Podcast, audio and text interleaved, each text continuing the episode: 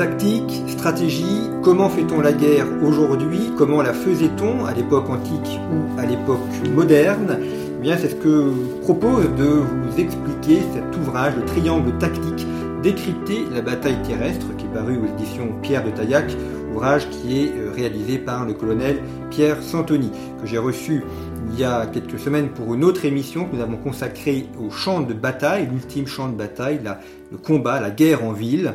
Nous allons donc euh, cette semaine parler de la stratégie, de la tactique, de la bataille terrestre et d'en analyser les grandes lignes. Colonel Pierre Santini, bonjour.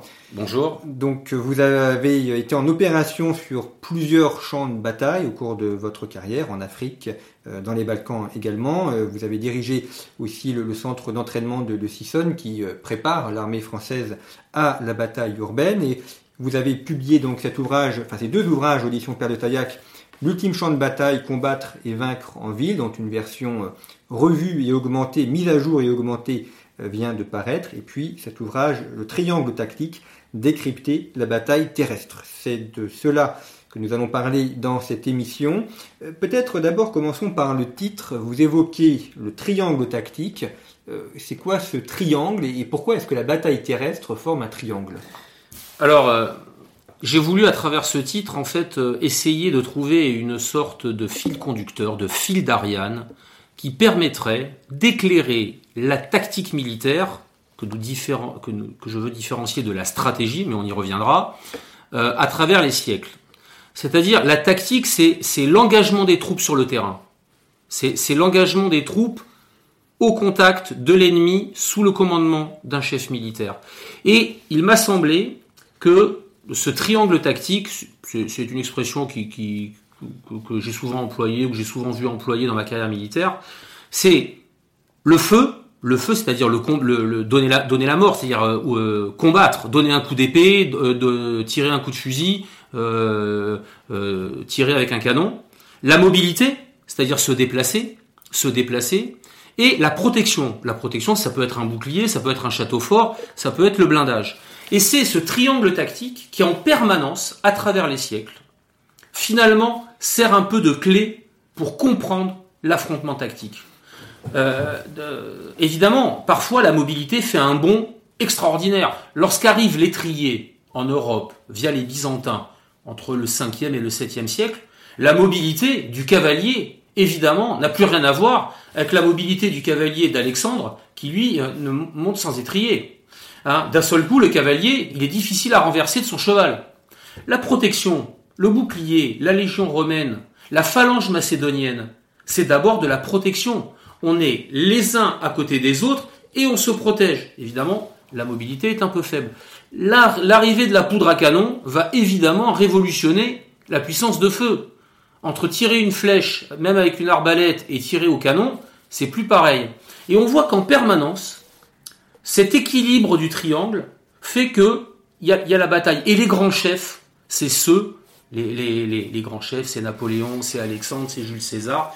Ces grands chefs, ils sont capables d'utiliser à leur à bon escient, à leur profit, le triangle tactique, tantôt en jouant sur plus de mobilité, tantôt en jouant sur plus de protection, tantôt en jouant sur plus de puissance de feu. Évidemment, il y a le commandement, il y a le renseignement, il y a le moral. Évidemment, hein, c'est très compliqué. Mais ce triangle tactique, c'est comme un fil d'Ariane pour un lecteur qui souhaiterait découvrir un petit peu l'essentiel, parce que la tactique, c'est un océan. on n'a pas fini de le traverser.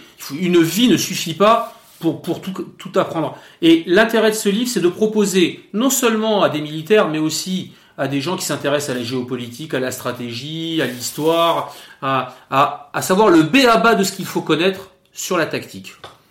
Alors, vous avez parlé de tactique, de stratégie. Euh, il y a une différence entre les deux qui est assez fondamentale. Euh, quelle est-elle et qu'est-ce qui distingue la stratégie de la tactique? Alors, la, la, stratégie, c'est vraiment c'est l'art de, de, décider de la, totalité des moyens qui vont être employés, même au plan politique. La stratégie, c'est l'art du, chef, politique. Hein. Euh, lorsque Napoléon décide d'envahir la Russie, il fait de la stratégie. Lorsqu'il combat à la bataille de la Moscova, à Borodino, il fait de la tactique. Et donc, le, mot de stratégie, euh, euh, il est apparu finalement, il est revenu un petit peu au bout du jour avec, euh, sous pendant les Lumières, pendant la période des Lumières, avec des, des gens, avec tous les penseurs des Lumières qui l'ont remis, qui l'ont remis au goût du jour, et donc qui ont permis de différencier. À un moment donné, on utilisait même l'expression de grande tactique, mais ça ne suffisait pas. Et le, la, la stratégie, elle est, elle est vraiment du domaine du politique ou du domaine des grands chefs militaires. Foch est un chef stratégique. Eisenhower est un chef stratégique. Alors qu'en dessous, les commandants d'armée, hein, les commandants Patton, Montgomery, euh, sont plutôt des chefs tactiques. Et on verra même apparaître, au, on va dire à la fin du 19e siècle et, même au 20e siècle, notamment sous l'influence des soviétiques, le niveau opératif, l'art opératif, l'opératique, qui parfois va se glisser entre la tactique et la stratégie. j'aime bien prendre cette, symbole, cette image. Lorsque Churchill, Roosevelt et, et Eisenhower décident de débarquer en Normandie, ils font de la stratégie. Lorsque Eisenhower explique qu'on va débarquer précisément en Normandie, qu'il va rassembler euh, des avions, des bateaux, qu'il va mettre les moyens à cet endroit-là et pas ailleurs, c'est de l'art opératif. Par contre, le jour du matin du 6 juin, lorsqu'on a débarqué sur la plage et que là on affronte les Allemands, le capitaine, le colonel, le général euh, Bradley, le général euh, Montgomery, eux, ils font de la tactique. Et c'est ces trois niveaux qui, parfois, se regroupent un peu, parfois sont difficiles à séparer. Une division de 20 000 hommes en 1944, c'est de la tactique. Aujourd'hui, 20 000 hommes, c'est de la stratégie. C'est au moins de l'opératif, parfois même de la stratégie. On voit bien, les Russes déploient 5000 hommes en, Syrie et ils font un coup stratégique. Donc vous voyez qu'il y y a, avec les communications apparaît le niveau opératif. Et ce livre ne prétend pas faire une exégèse de tout ça, mais il prétend donner en quelques pages les grandes idées qui permettront à tout un chacun ensuite de s'y retrouver dans, cet océan de connaissances. Alors dans votre ouvrage, vous mentionnez différentes époques de la stratégie militaire. Euh, d'Alexandre le Grand, passant par les Romains, Napoléon et, aujourd'hui, est-ce qu'il y a une continuité dans la manière de faire la guerre, malgré tout, malgré les évolutions des armes, malgré l'évolution du terrain, ou est-ce que la manière de faire la guerre aujourd'hui n'a plus rien à voir avec l'époque de Cannes euh, ou d'Hannibal? Je crois qu'il y a un lien entre toutes les époques. Évidemment, à l'heure des missiles et des moyens de communication et des drones, on ne peut pas prétendre qu'on engagera de la même façon la bataille de Cannes euh, entre, les Carthaginois et, les Romains. Et bien sûr, il y a une rupture importante avec l'arme à feu, et bien sûr, il y a une rupture importante avec euh, le principe divisionnaire qui est mis en exergue notamment par Jacques de Guibert. Néanmoins, néanmoins, si aujourd'hui nous devions combattre à Waterloo, ce ne serait pas une armée commandée par l'empereur qui serait côté français, mais sans doute soit un détachement interarmes, un peloton, une section, peut-être un, escadron commandé par un lieutenant ou un capitaine. Mais la tactique serait globalement la même. Sa grande batterie, ce serait peut-être deux mortiers de 81. Sa réserve de cavalerie, ce serait peut-être un peloton de Charles Leclerc. Et son infanterie qui devrait s'emparer du Mont Saint-Jean, ce serait toujours des fantassins qui combattent à pied. Alors, et il devrait toujours se flangarder face à Plancenois d'un éventuel renforcement de l'ennemi, alors que ce ne serait pas Blücher évidemment, mais ça pourrait être euh, un peloton ennemi. Donc les fondamentaux de la tactique sont les mêmes. Évidemment, les moyens sont infiniment supérieurs, mais les fondamentaux de la tactique sont les mêmes. C'est pourquoi, et je dirais même encore plus aujourd'hui qu'il y a encore 50 ans, euh, pour sortir de la tranchée à Douaumont, un commandant de bataillon n'a pas besoin de faire beaucoup de tactique. Il est sur un front de 800 mètres, il a un seul objectif, une seule direction, il ne coordonne pas de tir. Le capitaine de Gaulle, qui commande, je crois, la 10e compagnie du 33e RI, n'a qu'un seul ordre à donner lorsqu'il monte à l'assaut de Douaumont. Il sera blessé et fait prisonnier. C'est en avant. Et il donne l'exemple. Et, comme un seul homme, l'ensemble de ses fantassins, de ses poilus, se rue derrière lui. Aujourd'hui, le capitaine qui donnerait l'assaut au, fort de Douaumont devrait davantage s'inspirer d'Alexandre, de, Napoléon à, à Waterloo parce qu'il devrait coordonner. Plusieurs moyens. Donc il y a une descente du niveau interarmes de coordination et de manœuvre au plus bas échelon, mais fondamentalement, la tactique reste la même. Et d'ailleurs, vous le voyez bien, lorsque les chars arrivent en 1918, leur évolution en 1939 les fait revenir aux euh, euh, fondamentaux tactiques de la cavalerie de rupture. Et d'ailleurs, on appelle bien les chars aujourd'hui dans la plupart des armées du monde, les chars appartiennent à l'arme de, la cavalerie, alors qu'il n'y a plus aucun chevaux. Alors, d'où l'importance de, lire les classiques. Et dans votre ouvrage, vous citez euh, Clausewitz, vous citez Guibert. Donc, euh, c'est pas simplement par un effet de manche historique pour montrer euh, une pensée à un instant T, mais c'est aussi pour montrer qu'il y a une continuité dans la pensée militaire et que même pour un militaire français aujourd'hui, ça reste toujours important de connaître un peu ce que ces auteurs ont pensé et de comprendre comment on faisait la guerre il y a encore un ou deux siècles. Il est fondamental de comprendre que Napoléon en dehors des circonstances qui l'ont servi avec la Révolution, n'aurait pas fait la carrière militaire qu'il a fait s'il n'avait pas lu et profondément médité les penseurs français du XVIIIe siècle.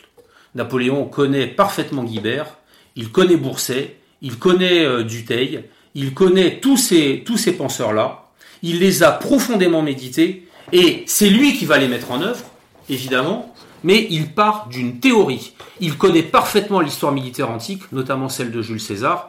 Il est vrai aussi que l'armement ayant peu évolué, ça lui permet de, s'adapter facilement, mais il va parfaitement comprendre le principe divisionnaire de Guibert. Et je veux montrer également que la pensée militaire française, qui est souvent brocardée par des gens plus ou moins malveillants, elle est en fait centrale dans l'histoire. notamment la pensée tactique. Hein. Même si Clausewitz est allemand, même si Jomini est suisse, mais il a travaillé essentiellement pour Napoléon, la pensée tactique française, elle est fondamentale. Et on la retrouve même dans l'entre-deux-guerres, avec notamment Charles de Gaulle. On la retrouve après la guerre avec des gens comme Brossolette. On la retrouve aujourd'hui avec des gens comme le général Hubin, le général Yakovlev. Donc la pensée tactique française, elle est très dynamique.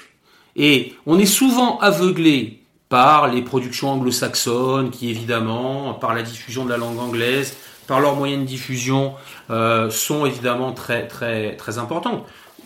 On pourrait se poser la question, que reste-t-il de Lidl Art? À mon avis, pas grand-chose. Par contre, Jacques de Guibert est, toujours euh, euh, utile à, lire. Et donc, je crois qu'il y a une vraie pensée militaire. Et d'ailleurs, les grands chefs de guerre sont d'abord des gens qui connaissent l'histoire militaire. On raconte toujours que Patton prétendait être la réincarnation d'un légionnaire romain. Bon, il avait son style un, peu fantasque, c'était d'abord quelqu'un qui avait passé la plus grande partie de sa carrière militaire et de sa scolarité militaire à West Point à lire les grands auteurs, y compris d'ailleurs, je crois, il maîtrisait la langue latine. Donc si vous voulez, on est face à des officiers qui connaissent parfaitement les classiques. Giap lui-même, Giap lui-même, le général Giap, n'a pas fait d'école militaire, mais il est d'abord un professeur d'histoire qui a parfaitement analysé notamment les campagnes de Bonaparte. Hein. Euh, euh, Giap était un admirateur du général Bonaparte et en particulier de la campagne d'Italie. Et d'ailleurs, on retrouve bien dans la façon dont Giap, euh, qui crée une armée de toutes pièces. D'accord, on est bien d'accord, l'armée Viet n'existe pas en 1945, même s'ils vont s'appuyer sur les cadres chinois, etc il faut qu'il forme des cadres et il va s'appuyer notamment sur cet aspect de concentration-dispersion qui est typique, qui est assez typique du, général Bonaparte. Et on voit la rapidité avec laquelle les forces vietmines sont capables de se concentrer ou au contraire, lorsqu'elles ont décidé de, euh, de se disperser pour échapper à la puissance de feu euh, française, eh bien, typiquement, on voit, euh, tout l'héritage Bonaparte. le, général Schwarzkopf, qui a commandé pendant la guerre du Golfe, était un lecteur de, euh, de la, de la, des, classiques. Et, vous rappelez la bataille de Cannes. Euh, de mémoire, il me semble que Schwarzkopf, dans ses mémoires, euh, raconte un, incident dans lequel il sera blessé. Il, il, accompagne un, un, bataillon sud-vietnamien et il laisse faire le commandant sud-vietnamien, qui est un lieutenant-colonel, qui monte une embuscade de bataillon. Une embuscade de bataillon, ça commence, on commence à être dans, dans du sérieux. Il y a 300 ou 400 hommes qui attendent euh, l'arrivée des, des, des Viet Cong ou des Nord-Vietnamiens pour leur tendre une embuscade, une embuscade géante. Et il y a, y a de la jungle, il y a un lac, et, et, et, et le, lieutenant-colonel Schwarzkopf raconte dans ses mémoires, il s'aperçoit à un moment donné que le dispositif qui est en place, c'est le dispositif de la bataille de Cannes, de l'embuscade. C'est tout à fait extraordinaire. Et il comprend que cet officier sud-vietnamien, je ne sais pas si cet officier sud-vietnamien avait lu euh, les, comment dirais-je, les auteurs classiques, Tite-Live et autres. Toujours est-il qu'il qu'il employait d'une autre manière, mais, mais de la même manière, mais, d'une mais avec des, des, armes, des mitrailleuses. Et d'ailleurs, je crois que le, le, le lieutenant Kalashnikov sera d'ailleurs blessé au cours de cette action. Et donc, il montre à quel point l'importance de la connaissance de l'histoire militaire qui permet à un officier qui est en, en responsabilité de euh, s'appuyer sur des fondamentaux, à condition évidemment de les, de, de les adapter aux armes modernes. Ça va de soi. Alors, si, si euh, vous deviez conseiller un livre justement à lire à un jeune officier français euh, qui voudrait se, se, former à ces questions-là, euh, quel serait le livre qu'il faudrait lire d'abord? Très clairement, très clairement, il existe en langue française un maître ouvrage qui est le livre du général Yakovlev qui s'appelle Tactique théorique, qui a été publié, je crois, il y a une dizaine d'années, qui est un livre, je, je n'en connais pas de meilleur, même en langue anglaise, qui est extrêmement complet euh, et qui permet à, à, à, tout, à tout officier et même à, une personne qui ne serait pas forcément militaire de rentrer dans la tactique. C'est un, un, un ouvrage maître. Néanmoins, je peux me permettre, si on n'a pas le temps euh, d'aller dans un ouvrage aussi complet, c'est un maître ouvrage, c'est un ouvrage de référence, on peut, avec, à travers triangle tactique, s'affranchir, pour celui, pour le lecteur pressé, s'affranchir de, cela et aller donc et de retrouver en quelques pages l'essentiel de ce qu'il faut connaître pour aborder un petit peu l'histoire militaire, d'autant plus qu'aujourd'hui, je trouve que, vous savez, je, prends souvent cet exemple, en 1973, lorsqu'il y a la guerre israélo-arabe de 1973, euh, à la télévision française le soir, c'est Léon Zitrone, hein, je ne sais pas si vous vous souvenez, le grand journaliste français, qui explique sur une carte, avec son équipe, le mouvement des troupes égyptiennes, syriennes et israéliennes. Il est vrai qu'on est en 1973, que beaucoup de gens ont fait la Deuxième Guerre mondiale, la plupart des hommes ont fait leur service militaire, et on explique cela avec des autocollants, à l'époque il n'y a pas de montage vidéo, on explique cela. Aujourd'hui, la plupart des, des émissions de télévision ne reviennent pas sur l'aspect tactique. Que se passe-t-il exactement dans le nord de la Syrie aujourd'hui? Combien de troupes sont engagées par la Turquie? Dans la plupart des médias, on ne le sait pas. Il faut aller sur des sites, etc. Et encore, on ne connaît pas bien la fiabilité des, sources. Donc si on veut connaître un petit peu, les, si on veut se doter des moyens intellectuels de comprendre un petit peu ce qu'est un engagement tactique, eh bien c'est ce que j'ai essayé modestement dans ce livre. Encore une fois, c'est une gageure de vouloir résumer en 150 pages l'histoire militaire du monde. Mais entre ça et rien, eh bien, ça donne une petite idée. Alors, vous évoquez plusieurs penseurs de, de différentes euh, nationalités. Est-ce que ça veut dire qu'il y a un, un, art national de faire la guerre? Est-ce que quand on est français, euh, on fait la guerre différemment que lorsqu'on est anglais ou américain ou allemand Aujourd'hui ou dans les époques passées, alors que les armes sont sensiblement les mêmes, même s'il peut y des, des, des différences? Euh, mais est-ce qu'il y a une manière propre pour chaque nation de pratiquer la guerre? Alors, oui et non oui et non, il y a forcément un, un, une culture nationale dans, chaque pays. Euh, cette culture, elle est à mettre en lien avec la société, avec l'histoire, avec les moyens disponibles, avec le type d'armée. Par exemple, les, anglo-saxons ont eu très longtemps des armées professionnelles, alors qu'au contraire, les pays latins s'appuyaient plutôt sur des, sur des armées d'appelés. Donc oui, incontestablement. Et en même temps, pas tant que ça, car il y a forcément une interpénétration. On lit forcément les autres euh, on lit forcément euh, les, histoires de guerre. On, assiste et donc il y a souvent une, volonté, peut-être pas totalement de copier, mais de s'adapter. En tout cas, de s'adapter à. Et puis il faut s'adapter à l'ennemi. Mais très clairement, euh, il y a toujours une, il, y a, une nécessité. La guerre, c'est une, la tactique, c'est une adaptation per perpétuelle. Donc effectivement, mais on retrouve quand même des grandes idées. Il est certain que les Français, qui ont une très longue histoire militaire, qui est une histoire militaire extrêmement variée, peut-être une des plus variées dans, le monde, hein, ont forcément une manière à eux, peut-être peut-être de faire la guerre que, qui est peut-être un peu différente. Il est clair que les États-Unis, notamment sous l'influence de Jomini, et puis avec des moyens qui sont sans commune mesure avec ceux des Européens, les, les, les Américains qui sont restés longtemps isolés, ensuite qui ont fait cette guerre de sécession entre eux, euh, forcément, lorsqu'ils arrivent, notamment euh, en 1940, ont une manière à eux de faire la guerre, avec l'emploi de moyens stratégiques très importants, le bombardement stratégique, qui est quand même assez typique des Américains. De même que les Soviétiques ont une manière à eux de faire la guerre. Il est très clair que les Soviétiques vont particulièrement s'appuyer sur les penseurs qu'ils ont dans l'entre-deux-guerres, hein, malgré les purges de Staline, ce qu'on appelle l'art opératif soviétique. Et qui évidemment s'adapte à la mentalité, mais aussi au terrain. On ne combat pas pareil lorsqu'on a un pays qui est grand, qui est fait de plaines, avec une population disponible, que lorsqu'on est une île avec une faible population. Hein, L'Angleterre qui entre en guerre en 1939 n'a pas d'armée de conscription. Elle est obligée d'évacuer les quelques soldats qu'elle a envoyés sur le continent, car sinon, la, la majorité des hommes qui vivent en Angleterre en 1939-40 n'ont pas été militaires, ou alors l'ont été pendant la, Première Guerre mondiale. Donc il y a, oui, une manière de faire la guerre nationale, mais quand même, ça, ça s'interpénètre de toutes les lectures et de toutes les expériences que l'on voit par ailleurs. Bien, merci beaucoup pour cette évocation de triangle tactique et puis de cette distinction entre tactique et stratégie. Je rappelle donc votre ouvrage Triangle tactique décrypté la bataille terrestre qui est paru aux éditions Pierre de Taillac et comme tous les ouvrages de cette maison d'édition, euh, il est remarquablement bien mis en page avec de nombreuses photos, illustrations, euh, des cartes également qui permettent de bien comprendre euh, l'essentiel de cette question militaire de la bataille terrestre. C'est à la fois un livre qui est complet sur le fond puis qui est un, beau livre, un bel ouvrage, très agréable à, à lire et à avoir entre les mains. Donc c'est un, un ouvrage parfait pour euh, un, cadeau euh, à l'approche de ces fêtes de Noël pour les, tous ceux qui s'intéressent à ces questions stratégiques et militaires. Vous pouvez retrouver d'autres émissions de conflits sur notre site internet, notamment une consacrée à la guerre urbaine et puis en kiosque notre revue. Euh, pu partager ces émissions pour euh, les faire connaître et ainsi faire connaître également Conflit que vous pouvez donc retrouver en kiosque et en abonnement sur notre site internet. Merci pour votre fidélité et à bientôt.